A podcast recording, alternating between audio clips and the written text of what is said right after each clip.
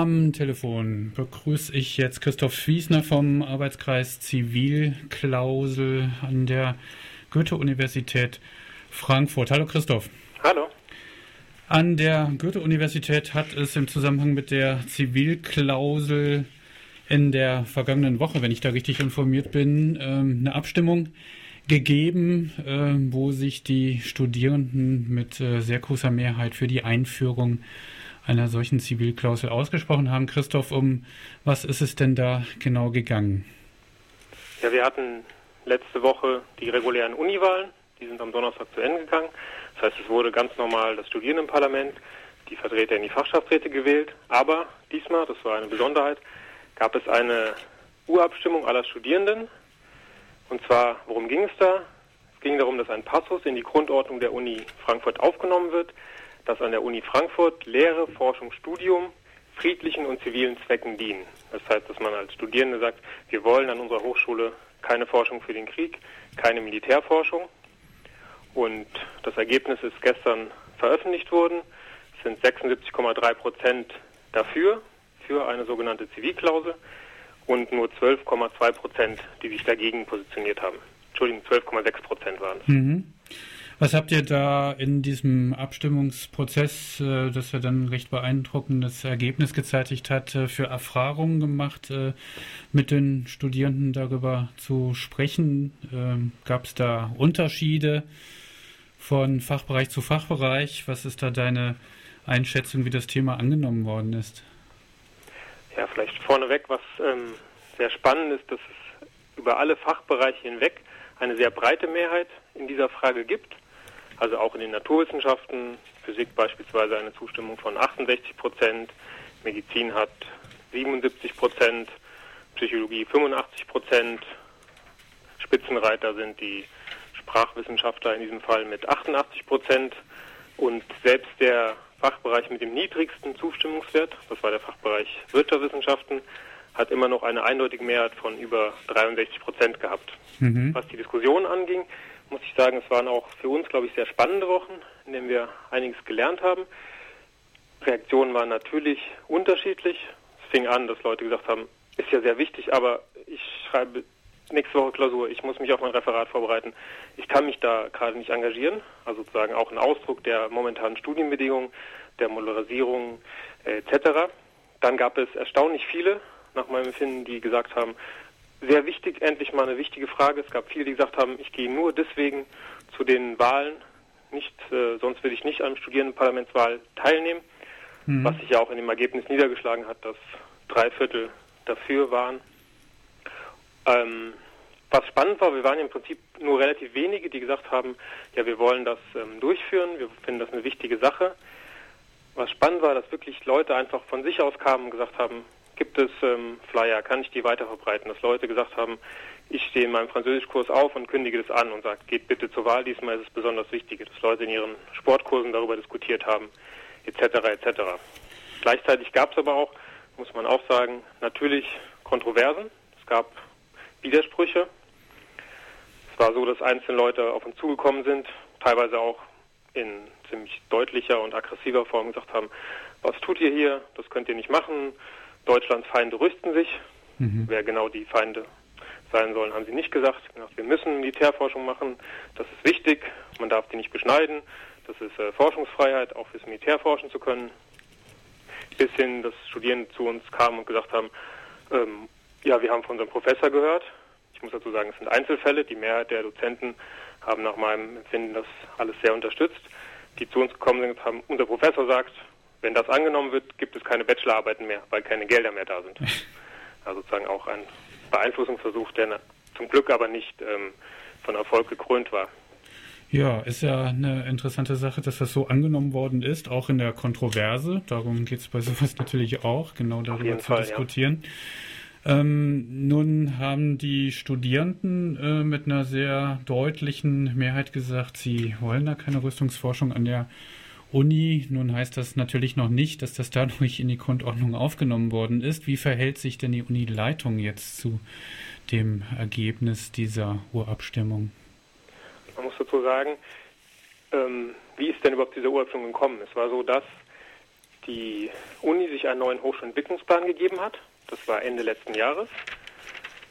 Dort drin wurde festgehalten, genau der Passus, über den wir jetzt eben diskutiert haben. Da steht drin, die Uni Frankfurt ist eine Universität, an der Lehre, Forschung, Studium friedlichen und zivilen Zwecken dienen.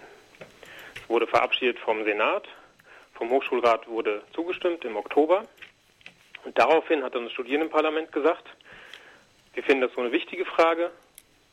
Das heißt, wir sind dafür, dass dieser Passus nicht nur in einem Hochschulentwicklungsplan steht, mhm. der für die nächsten zwei, drei Jahre gilt, sondern das soll in die Grundordnung, hat mit großer Mehrheit, große Mehrheit heißt nur eine Gegenstimme, beschlossen, dass es so sein soll. Die Fachschaftenkonferenz, also die Vertreter aller Fachbereiche, haben sich dafür ausgesprochen, ein, einstimmig, dass es in die Grundordnung kommt, haben aber gesagt, es ist wichtig, dass eben möglichst viele Studierende darüber diskutieren können, nicht nur 20 Leute in einem Raum, sondern Tausende und haben deswegen diese Urabstimmung gemacht. Das, damit haben wir jetzt sozusagen ein studentisches Votum und jetzt geht es wieder zurück in den Senat. Mhm. Der muss jetzt mit Zweidrittelmehrheit entscheiden, wenn das gewollt ist, dass ein solcher Passus in die Grundordnung kommt und dann müsste noch die Unileitung zustimmen. Ich bin da positiv gestimmt. Die Uni hat über ihren Pressesprecher, Herrn Kaltenborn, schon vor der Abstimmung angekündigt, dass sie ein solches Votum ernst nimmt. Und ich bin gespannt, wie es jetzt in dieser Frage weitergeht. Wie sieht es denn an der Goethe-Universität überhaupt aus, jetzt mit Rüstungsforschung? Natürlich ist das auch immer eine gewisse Definitionssache, aber äh, habt ihr denn da Erkenntnisse, dass in Frankfurt auch etwas stattfindet, was man unter dem Begriff äh, auch eindeutig subsumieren könnte, oder ist das alles im Ungefähren? Ehrlich gesagt ist es schwer zu sagen. Warum? Weil die Informationen nicht offen sind, wo wir gleich beim Problem sind von Militärforschung. Was bekannt ist, es gibt eine Anfrage im Hessischen Landtag von 2009. Dort sagt die hessische Landesregierung, Zitat, die Goethe-Universität Frankfurt betreibt Wehr- und sicherheitstechnische Forschung. Also Wehrtechnik wäre Rüstungsforschung. Mhm. Sagt aber dann, wenn es darum geht, wie genau und welche Projekte sind damit gemeint, sagt die, aufgrund fehlender Auswertemöglichkeiten in der Drittmittelstatistik kann es nicht gesagt werden. Jetzt geht es noch weiter. Es gibt eine Anfrage im Bundestag von 2010, Oktober 2010. Dort wird die Frage gestellt, welche öffentlichen Hochschulen bekommen Gelder vom Bundesministerium der Verteidigung. Und die Antwort wird dann ähm, auf den Anhang verwiesen und dann als Fußnote steht, ähm, die Antwort ist nur in der Geheimschutzstelle des Deutschen Bundestages nach Maßgabe der Geheimschutzordnung eingestellt. Was für mich ein mhm. unglaublicher Skandal ist, dass man nicht mehr, mehr erfahren darf, ob an einer Hochschule diese Gelder fließen oder nicht. Und es ist für mich ein, ein weiterer wichtiger, vielleicht sogar entscheidender Grund für eine solche Zivilklausel, nämlich damit genau diese Diskussion und diese Transparenz wieder stattfinden kann, ein Stück mehr Transparenz geschaffen wird und eben in der Auseinandersetzung, was ist denn überhaupt friedlich und zivil, man dazu hinkommt, mehr darüber zu lernen, was auch passiert an der eigenen Hochschule. Ja, das würde also bedeuten, dass dann natürlich auch die Verankerung einer solchen Zivilklausel zunächst mal wahrscheinlich nicht dazu führt, dass es wirklich keine Rüstungsforschung mehr gibt, aber es ist natürlich dann ein wichtiger Ansatzpunkt, ähm, weitere Debatten und Auseinandersetzungen zu führen über das, was da an einer Hochschule eben passiert. Ganz genau, das sieht man auch bei den ähm, bisherigen Hochschulen, die Zivilklauseln eingeführt haben oder schon haben. Zum Beispiel Tübingen wurde 2009 eine Zivilklausel in der Formulierung für friedliche Zwecke eingeführt. Ein anderes Beispiel ist, äh, äh, darauf hattest du mich aufmerksam gemacht, Bremen, wo so eine Zivilklausel schon relativ lange äh, verankert ist und dort gab es jetzt äh, jüngst äh, wohl auch recht heftige Auseinandersetzungen darum. Ähm, was ist denn da passiert? Ja, in, in Bremen ist die Situation, es gibt dort einen Senatsbeschluss, bereits aus dem Jahr 1986, der besagt, dass an der Uni Bremen jegliche Militärforschung abzulehnen ist. Jetzt ist es so, dass ähm, vor ungefähr zwei Jahren begann die Diskussion, ein Unternehmen, UHB, das unter anderem auch Militärsatelliten für die Bundeswehr herstellt, eine Stiftungsprofessur an die Uni Bremen geben will. Daraufhin hat der Aster der Universität gesagt, Moment, das verstößt doch gegen diesen Senatsbeschluss, gegen unsere Zivilklausel. Das können wir nicht machen. Daraufhin begann die Diskussion. Es hat sich dann ähm, zunächst die Unileitung ähm, sagen wir, kritisch zu Zivilklauseln geäußert und gemeint, naja, ähm, wir müssen das vielleicht anpassen, weil OHB hatte, im Juni war das letzten Jahres, klar gesagt, das kann man im Weser Kurier nachlesen, Zitat, entweder die Uni ändert ihre Zivilklausel oder wir nehmen die Stiftungsprofessur zurück. Wo man auch wiederum sieht, dass eine Zivilklausel keine Einschränkung von Wissenschaftsfreiheit ja. ist, sondern genau diese Wissenschaftsfreiheit eigentlich erst sichert, die Unabhängigkeit und Qualität von Forschung und Lehre erst sichert. Das war sozusagen, was OHB gefordert hat.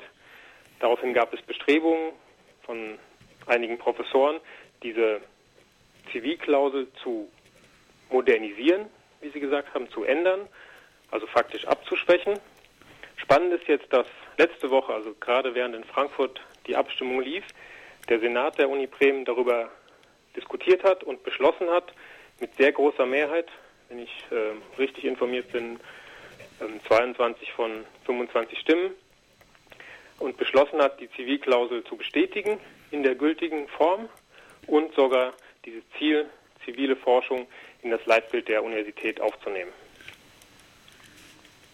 Und äh, was ist dann mit der Stiftungsprofessur von OHB? Da passiert? müssen Sie bei OHB anrufen. Mhm, okay.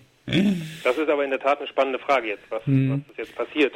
Es gibt jetzt die Frage, sagt sozusagen OHB, wir nehmen sie zurück, oder sagt die Uni Bremen, OHB, ja. ähm, unterzeichnen Sie bitte folgende ähm, Verpflichtung, dass Sie garantieren, dass die Ergebnisse, die an der Hochschule gewonnen werden, nur zivilen Zwecken dienen. Sonst können wir das nicht durchführen. Aber das äh, werden wir uns mal anschauen. Ja, also das finde ich wirklich ein sehr schlagendes äh, Beispiel. Äh, du hattest das erwähnt, dass äh, eben die Wissenschaftsfreiheit da immer ein Standardargument gegen äh, solche Klauseln, Zivilklauseln ist. Und hier zeigt sich, dass äh, die Abhängigkeit äh, des Universitätsbereiches äh, dadurch entsteht, äh, indem dann Rüstungsforschung wie auch ansonsten Industrie und wirtschaftsgeförderte Forschung stattfindet, indem eben der Druck ausgeübt wird.